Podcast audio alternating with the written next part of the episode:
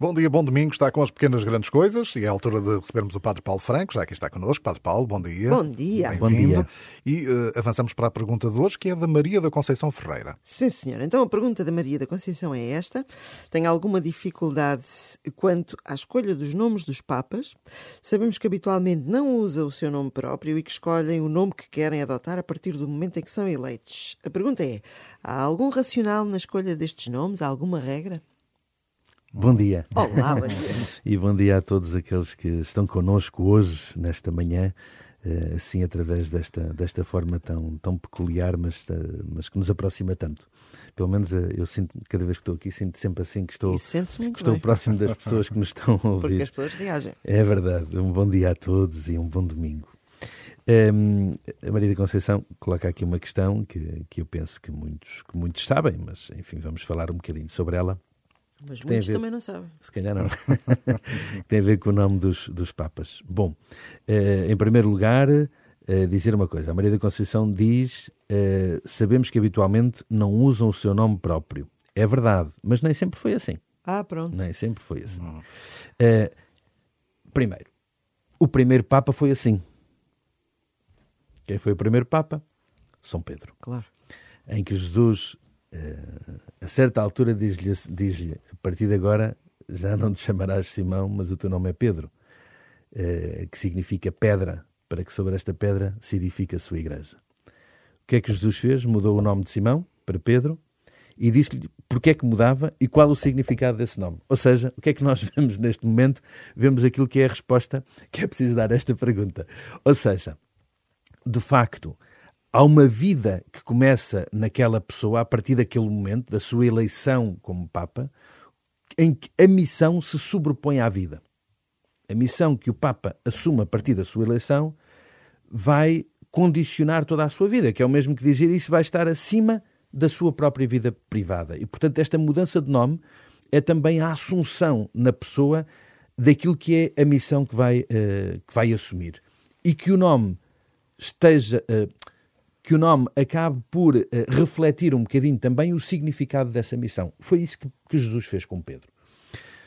Bom, a seguir a Pedro, houve os primeiros papas na história da Igreja e durante uma série de séculos hum, os papas mantinham o seu nome de batismo.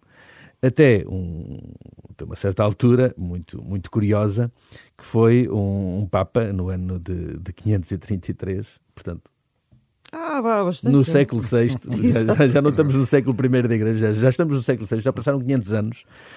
E a certa altura houve um Papa que foi eleito e que tinha o, o nome de Mercúrio. E como nós sabemos, Mercúrio é um deus pagão, ainda por cima um deus uh, atribuído a, a, realidades, se calhar, muito pouco cristãs.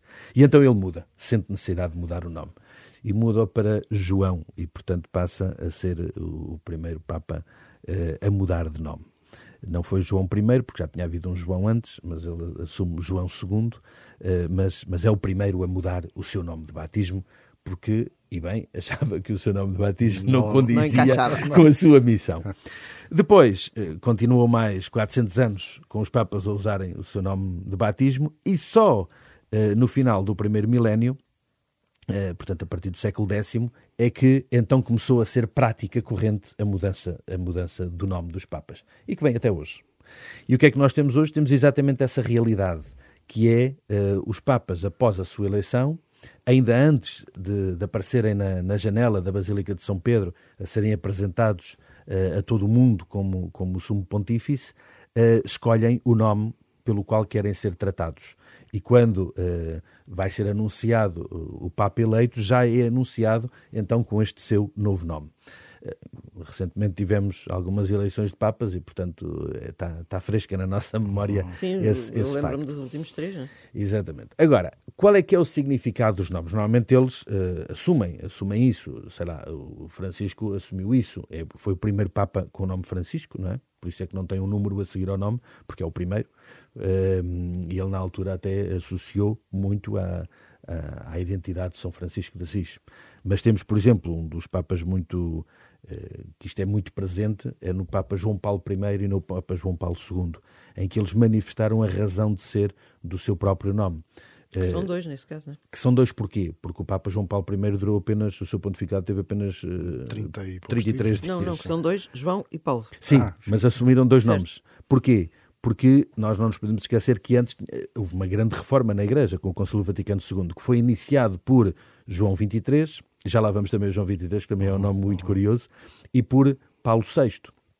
Uh, portanto, porque João XXIII morre a meio do concílio, há a eleição do novo Papa, Paulo VI continua o concílio uh, e encerra o concílio. E João Paulo I sente que deve assumir o, nome destes dois Papas porque a sua missão era continuar este, este, este trabalho e esta reforma da Igreja e a aplicação das conclusões do concílio. E porque o seu pontificado foi tão curto, João Paulo II, quando é eleito, diz: Não, a minha missão é continuar o trabalho uh, do meu antecessor, que era aplicar as decisões do concílio, e por isso eu vou continuar o seu nome. Vou... Foi a primeira vez que um Papa teve dois nomes, uh, João Paulo I. Portanto, João Paulo II assume o segundo, exatamente para continuar a, a, a, aquele papado tão curto, mas que era a missão de, de, de aplicar na Igreja esse, esse, essa, essas reformas do Concílio Vaticano II. Portanto, nós vemos os nomes associados às missões, associados às tarefas. Muito, muito, sempre isso. Aliás, João Paulo II uh, explica isso numa, numa das suas primeiras encíclicas, uh, explica exatamente este, este facto. Mas há bocadinho estava a falar de João, de João 23. 23. Uh, houve uma altura da Igreja que houve três papas, eu não sei se as pessoas sabem. Eu tenho a ideia que sim. Quando o papado esteve em Avignon, em França, certo. e depois a certa altura Uh, houve papas que se reconheceram como válidos e outros que, não, que a sua eleição não tinha sido válida. Bom, uh, não vou agora entrar nessa, nessa fase da história, mas a verdade é que houve um papa chamado João XXIII que se intitulava o verdadeiro papa e que uh, havia uma outra parte da igreja que dizia que não, ele não era o verdadeiro papa, o outro verdadeiro papa, o verdadeiro papa era outro papa, era o papa que estava em Avignon. Este João XXIII estava noutro sítio.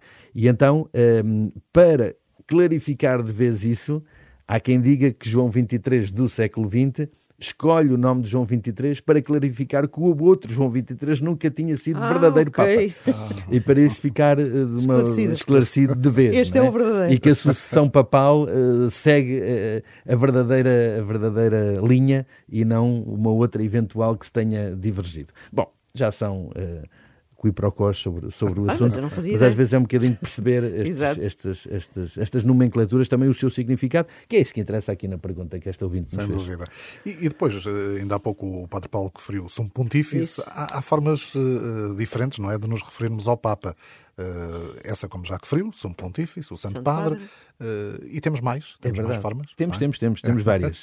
Bom, em primeiro lugar, o Papa é o Bispo de Roma. Certo. Portanto, é o Bispo de Roma. É outro título que tem, é ser o Bispo de Roma.